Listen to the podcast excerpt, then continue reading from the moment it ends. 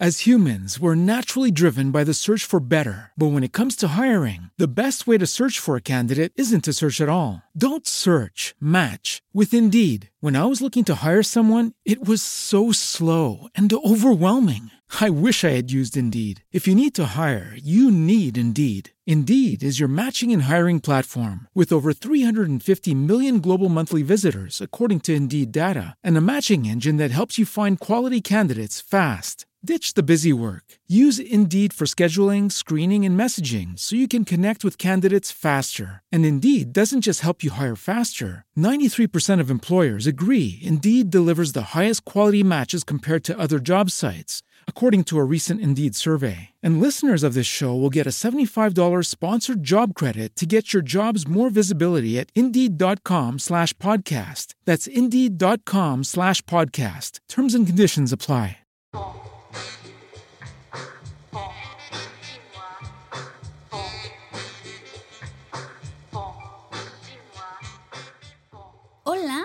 Bienvenidos una vez más a un episodio de Dinero entre Amigas. Yo soy Karen. Y yo soy Marimar. El día de hoy será uno de nuestros episodios un poco más personales, ya que vamos a hablar más de nosotras y nuestras experiencias. Creo que este año ha sido bastante retador para todos en muchísimos sentidos y nos gustaría compartirles los aprendizajes que hemos tenido, eh, tanto en el ámbito financiero como de manera como un poco más personal. Y la dinámica que vamos a seguir es una entrevista entre nosotras. Tenemos preparadas algunas preguntas que nos iremos haciendo y vamos a ir alternando las respuestas para que cada quien responda la mitad con el objetivo de que puedan conocernos un poco más. Y pues comencemos.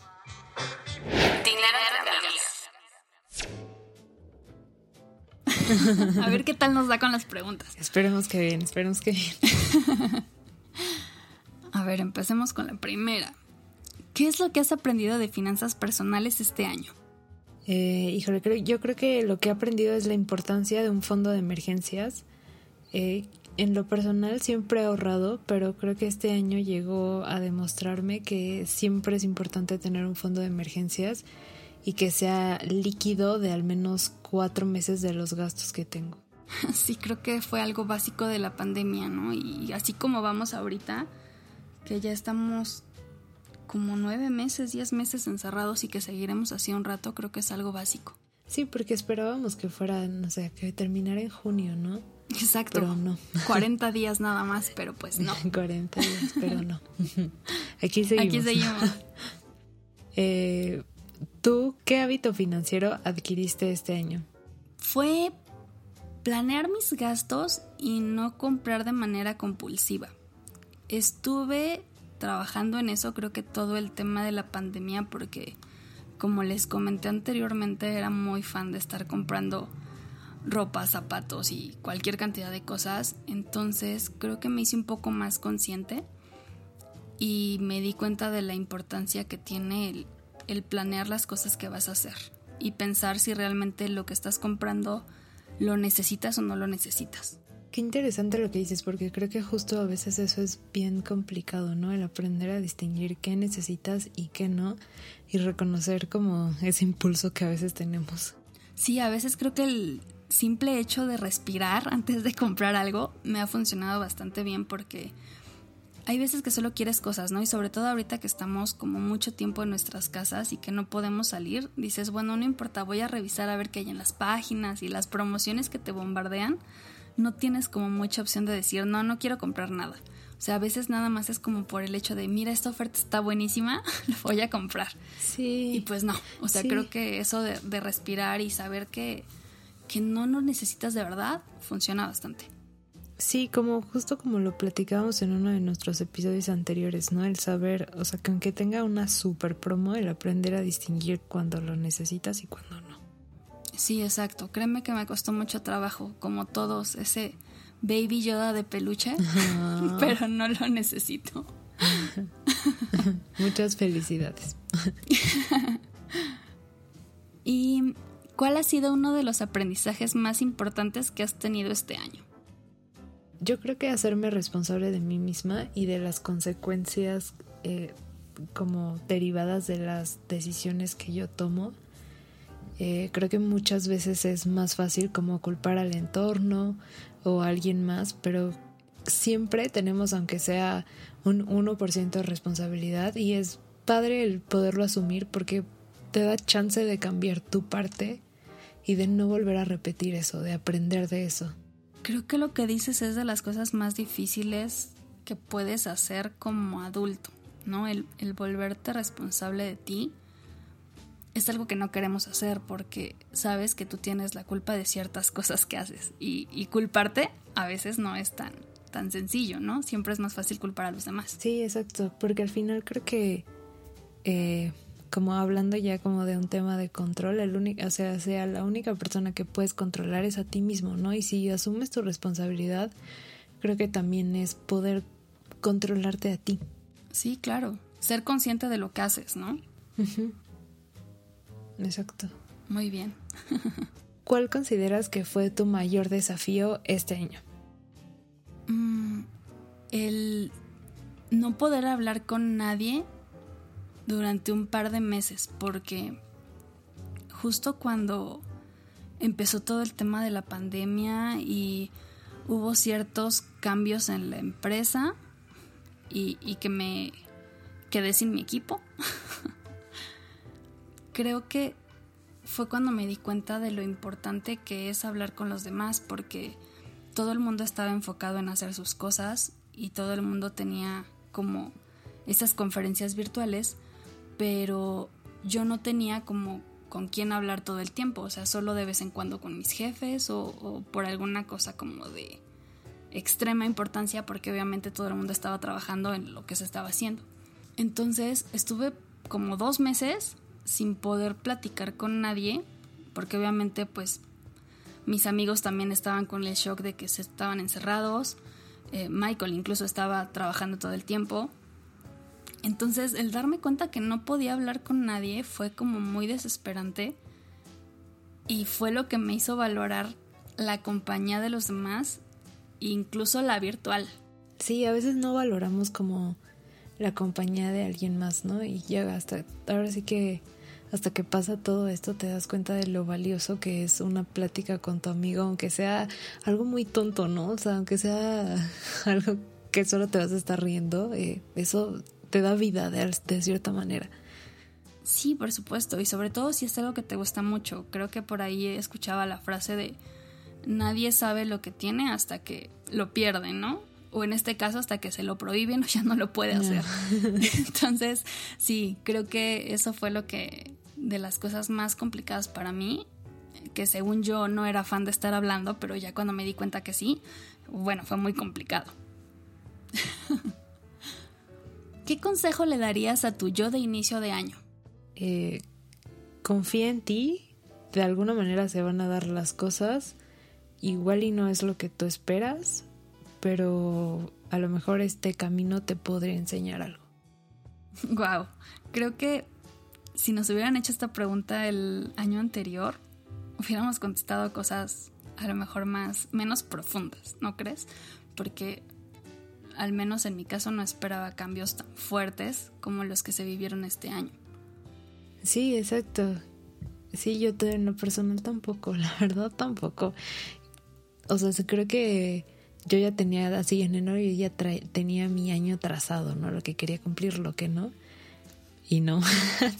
¿Y qué crees que no? exacto. Sí, exacto. No funcionó. Eh, ¿Tú cuál consideras que fue el mejor acontecimiento de en el último año? El habernos decidido hacer el podcast.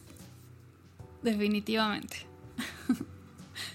Creo que fue una experiencia completa porque es aprender a hacer cosas diferentes, el quitarte ciertos miedos que tienes a veces nada más en, en la cabeza, el aprender a manejar situaciones diferentes, no sé, incluso cosas de tecnología, ¿no? Que, no manejábamos y conocer personas nuevas. Entonces creo que es de las mejores cosas que, que me pudieron pasar. Ay, qué bonito, concuerdo contigo. creo que realmente nos ha traído muchísimas experiencias y aprendizajes que quizá no esperábamos pero creo que ha sido, ha sido muy satisfactorio. Sí, bastante. Y, y creo que a veces te da miedo, ¿no? Eh, como al inicio, empezar a hacer cosas nuevas, siempre te da pánico y dices, no, mejor no lo hago, o sea, va a ser muy complicado. Y ya cuando empiezas a agarrarle el gusto, te das cuenta de que es de las mejores cosas que puedes hacer. Entonces creo que siempre el atreverte a hacerlo va a ser mejor que el arrepentirte de no hacerlo. Sí, concuerdo totalmente contigo. Y del otro lado, ¿cuál fue un obstáculo inesperado de este año para ti? Pues como obstáculo, bueno, pues sí fue un obstáculo. Como yo le dije antes, ya tenía como mi año todo planeado, entonces en, en general el COVID creo que fue un obstáculo muy inesperado en mi vida, pero pues al final creo que eh, me llevó a caminos que no esperaba, como por ejemplo este podcast. Y creo que a pesar de que fue, fue inesperado, eh, al final también fue en cierta manera bueno, o sea, salvo por lo que no podemos salir. sí, claro. Pero creo que también, o sea, depende de cómo veas un obstáculo, ¿no? Hay dos caminos, el que eh, lo veas como, como tal, como que es un obstáculo y que te va a obstruir lo que quieres, o como que lo veas como una oportunidad de que quizá lo que quieres no se va a cumplir, pero van a haber otras cosas que sí se pueden hacer o cumplir. Sí, porque creo que a pesar de que hemos tenido eh, la suerte o, o, desventaja, no lo sé, de tener que estar en casa, los que hemos tenido esa posibilidad, has convivido con las personas con las que vives. Y creo que eso es algo que no nos estábamos dando el tiempo, al menos en mi caso, ¿no? A veces era como seguir esa rutina de estar fuera trabajando a veces mucho tiempo o hacer otras cosas que querías hacer, pero, pero no te dabas el tiempo de estar con las personas con las que realmente tenías que estar. Sí, sí, exacto. Creo que también eso. O sea, el aprender a ver lo que tienes, ¿no? Lo que de verdad tienes. Sí, exacto. Por segunda vez creo que valorar eso que ya teníamos eh, es como bastante complicado a veces y bueno, ya llevamos bastante tiempo y creo que estamos aprendiendo mucho de eso. Si tuvieras que escoger tres palabras para resumir este año, ¿cuáles escogerías? Qué, qué complicado. Ya sé. Concuerdo contigo. Yo creo que inesperado. Ajá. Desafiante. Y agradecido. Qué interesante que lo menciones, creo que sí siempre como del agradecimiento de lo que tenemos, como decíamos antes, se puede sacar lo mejor, ¿no? Sí. El no vivir como en esa carencia y fijarte en lo que sí tienes y lo que puedes hacer.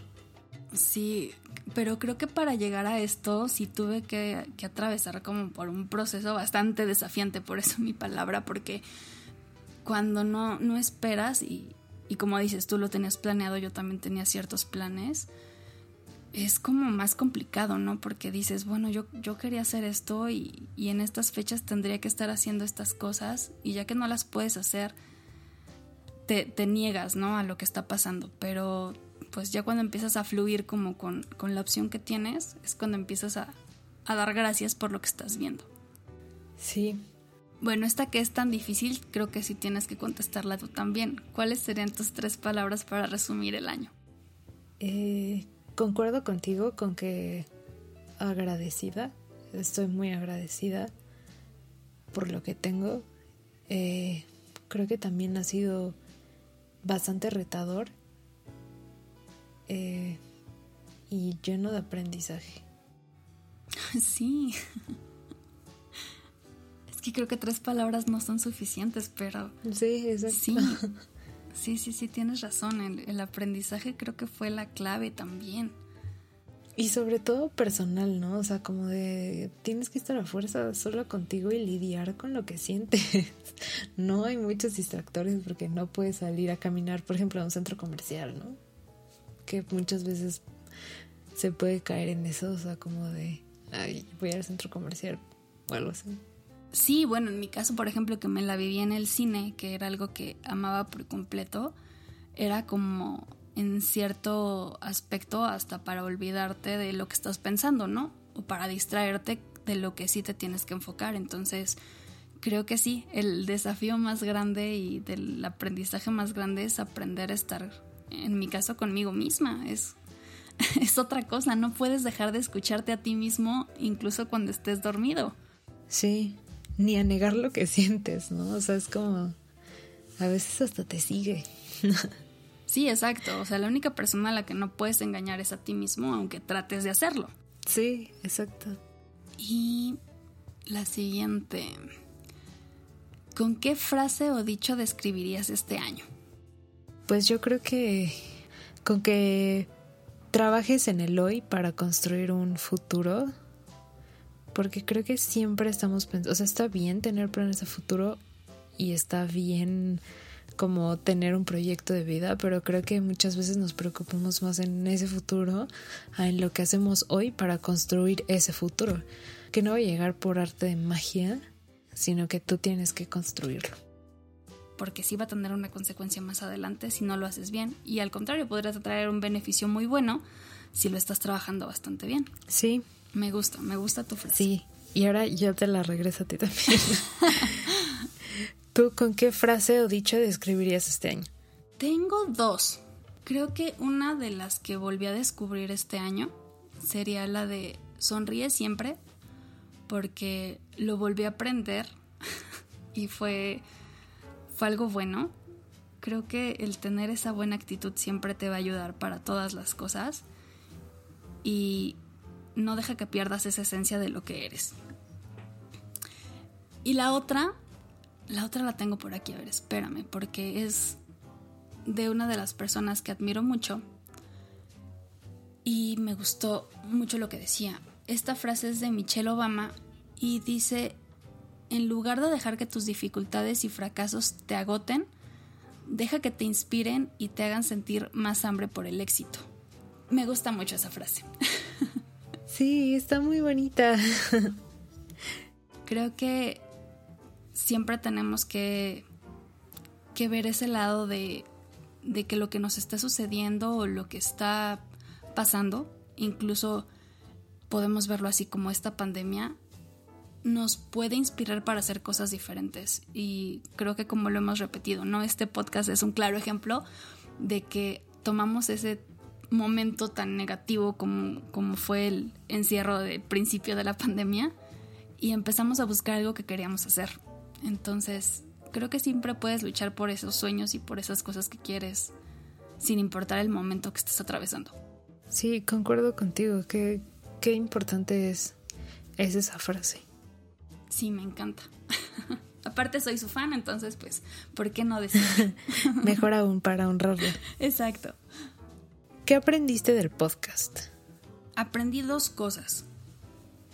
De manera personal, que por muy difícil que se vean las cosas, las puedes hacer y que siempre vas a encontrar como ayuda si sabes pedirla, porque no tienes que saber hacer todo, ¿no? Pero siempre si te rodeas como del equipo adecuado y de las personas adecuadas, las cosas salen.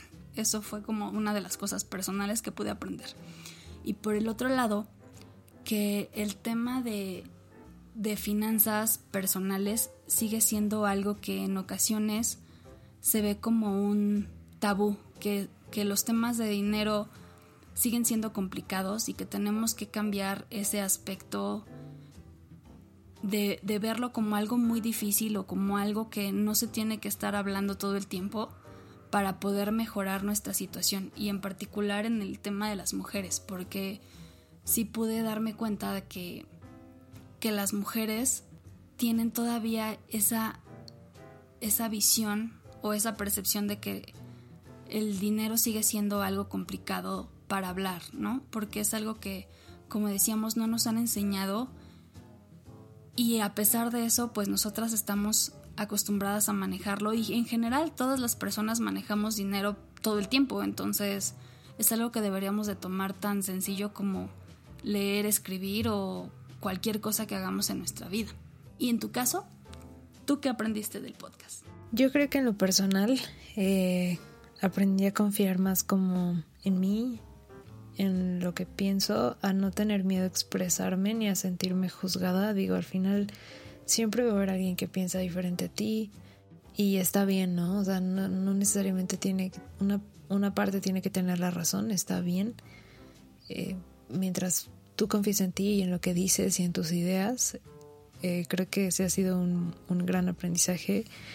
Creo que también, o sea, algo que he aprendido de esto es como de nosotras las mujeres en general que muchas veces eh, seguimos viviendo con esas como creencias del pasado o que nos acostumbramos como a esos micromachismos que a veces suelen haber. Entonces creo que también eh, como a crear comunidad, eh, no solo mujeres, sino también mujeres y hombres, y a ir luchando poco a poco, tanto como a que haya como más como igualdad de género y también como hacia como financieramente hablando, que algo muy importante como mujeres es tener el control de nuestras finanzas, ¿no? Y quitarnos esa idea como de que necesitamos un hombre para eso o algo así. Digo, creo que por suerte creo que cada vez eso es menos común, pero que eso ya no sea nada común.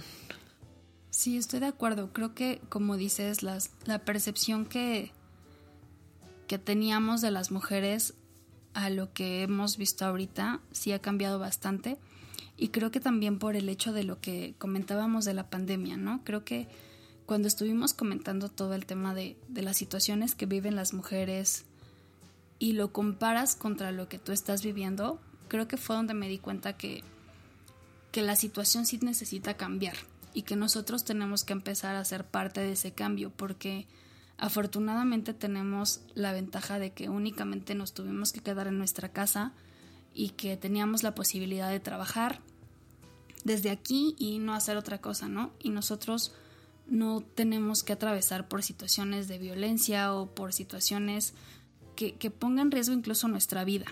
Entonces, creo que el hecho de estar viendo ese tipo de datos y de saber que, como decíamos, ¿no? Esto puede llegar a extenderse un poco más porque no vemos que llegue a tener un fin pronto este tema de la pandemia, y necesita que las mujeres empiecen a hacer algo porque esto no va a cambiar si nosotras no lo hacemos.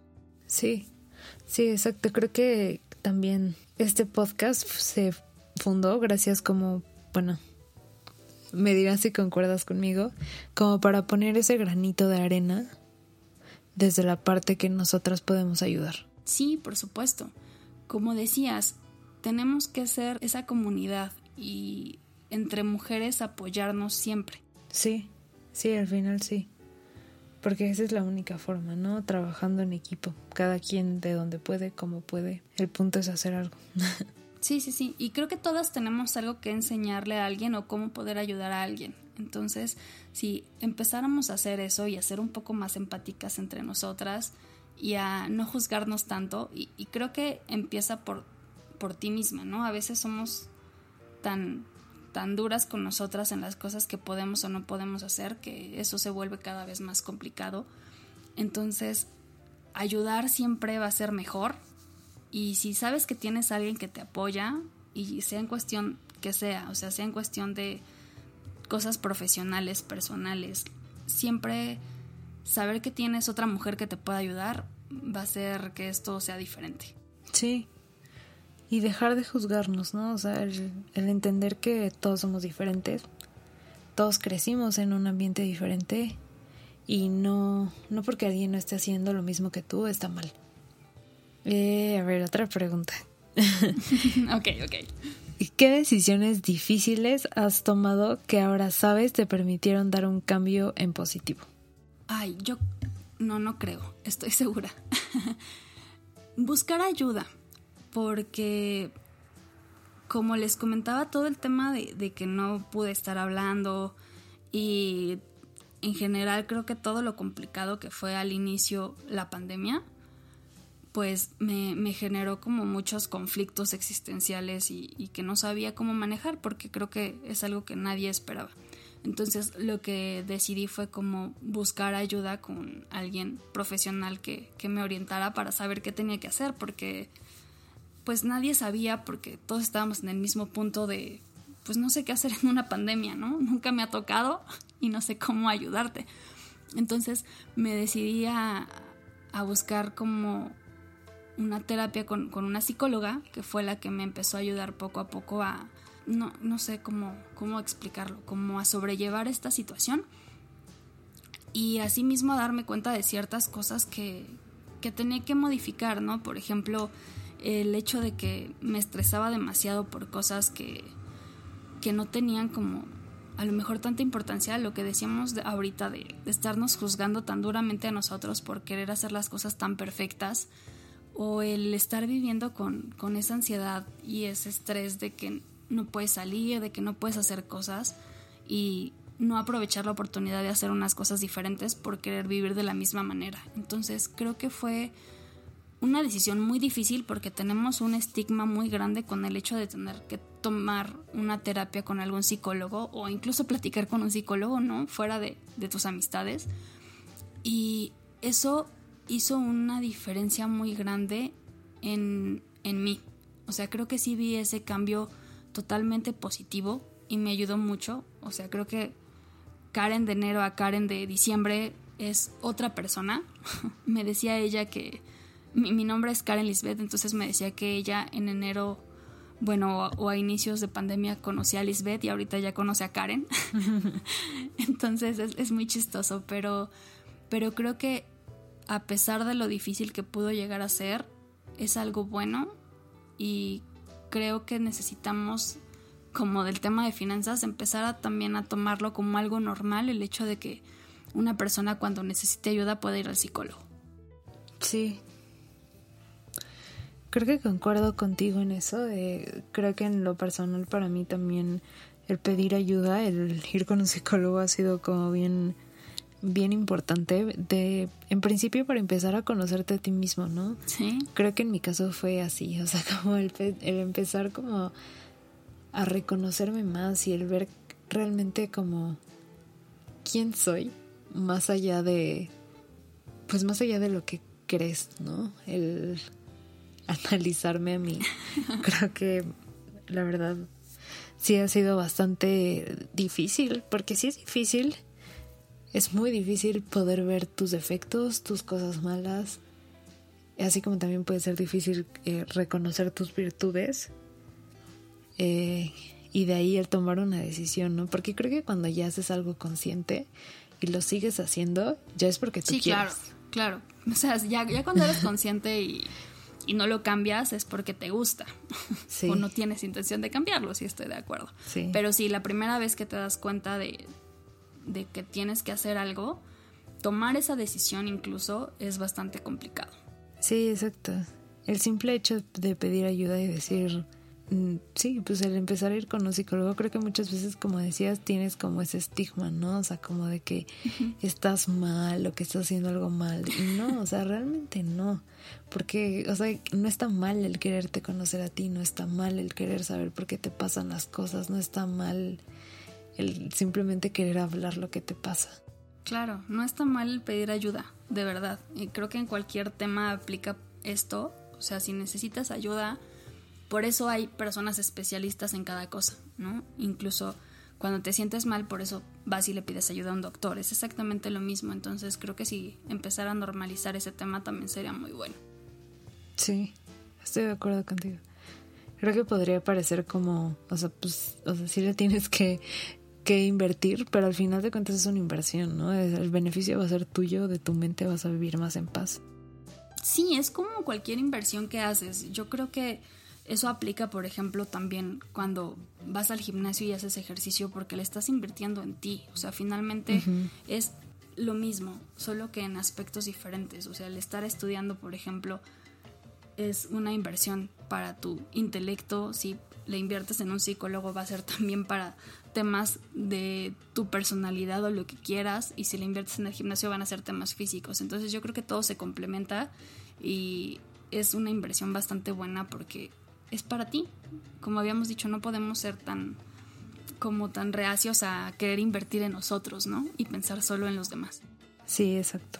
Ok, ya como última pregunta, ¿qué es lo que más lamentas no haber hecho este año y a lo que le vas a dar prioridad el siguiente. Ay, es que ahorita no se me ocurre nada que diga, ay, no, ¿por qué no lo hice? O sea, quizá, por ejemplo, el aprender más, el sí haber tomado porque pagué un curso y no lo he tomado. es de lo único que me arrepiento no haber hecho. Pero de lo demás no. Yo tengo dos cosas. Quiero aprender temas de tecnología y creo que necesito buscar una segunda fuente de ingresos. Creo que este año ha sido bastante diferente a todos los demás y uno de los mayores aprendizajes, sin lugar a dudas, que obtuvimos es que siempre hay que agradecer por lo que ya tenemos, porque muchas veces no nos damos cuenta de lo valioso que es lo que ya existe en nuestras vidas y solo queremos más y más cuando puede ser que ya tengamos lo más importante en esta vida. Sí, hay que enfocarnos a disfrutar los momentos y la vida creo que en general. Sí. Muchas gracias por escucharnos en nuestra primera temporada. Nos encantaría que nos compartieran sus experiencias, aprendizajes y agradecimientos.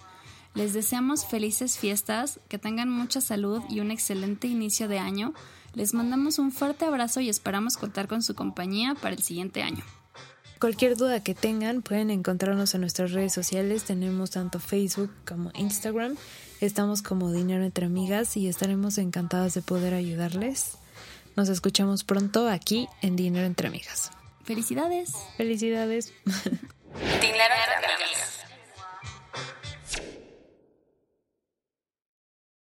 As humans, we're naturally driven by the search for better. But when it comes to hiring, the best way to search for a candidate isn't to search at all. Don't search, match with Indeed. When I was looking to hire someone, it was so slow and overwhelming. I wish I had used Indeed. If you need to hire, you need Indeed. Indeed is your matching and hiring platform with over 350 million global monthly visitors, according to Indeed data, and a matching engine that helps you find quality candidates fast. Ditch the busy work. Use Indeed for scheduling, screening, and messaging so you can connect with candidates faster. And Indeed doesn't just help you hire faster. 93% of employers agree Indeed delivers the highest quality matches compared to other job sites, according to a recent Indeed survey. And listeners of this show will get a $75 sponsored job credit to get your jobs more visibility at Indeed.com slash podcast. That's Indeed.com slash podcast. Terms and conditions apply.